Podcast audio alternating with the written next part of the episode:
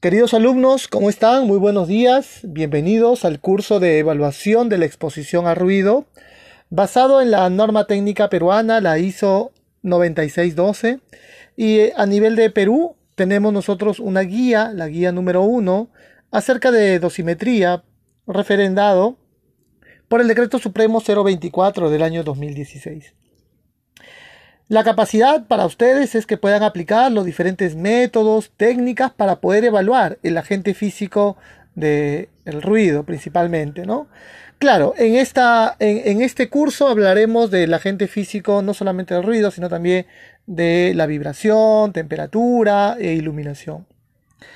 Vamos a conocer y nos vamos a orientar a los conceptos generales, reconocimiento de riesgos, medición de la exposición, información que usted tiene que tener al momento de reportar y vamos a aplicar en nuestro campus virtual los diferentes métodos de exposición a ruido por dosimetría.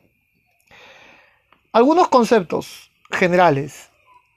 Indica que la referencia tal vez más antigua sobre el efecto del ruido para la audición es la observación registrada en el siglo I, donde Plinio, el anciano, menciona que la gente que vivía cerca de las cataratas del Nilo quedaban sordas.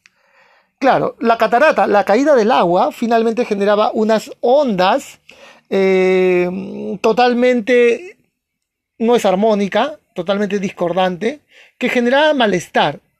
No solo malestar eh, fisiológico, sino también eh, en el sistema del comportamiento auditivo.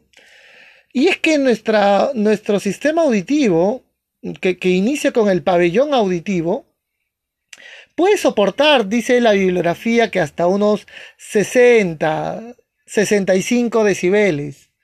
Eh, anatómicamente fue creada para soportar y recibir ese tipo de intensidad de ruido.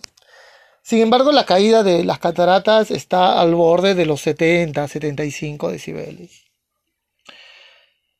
También menciona que a finales del siglo XIX, con la llegada de la máquina de vapor y la iniciación de la era industrial, el ruido aparece como un elemento importante dentro de la salud pública porque era la gente que dejaba la era agraria, dejaba de alguna manera los cultivos e ingresaban a estas máquinas con grandes motores eh, ensordecedores que llegan a tener una pérdida de su capacidad auditiva, ya sea de manera temporal o permanente.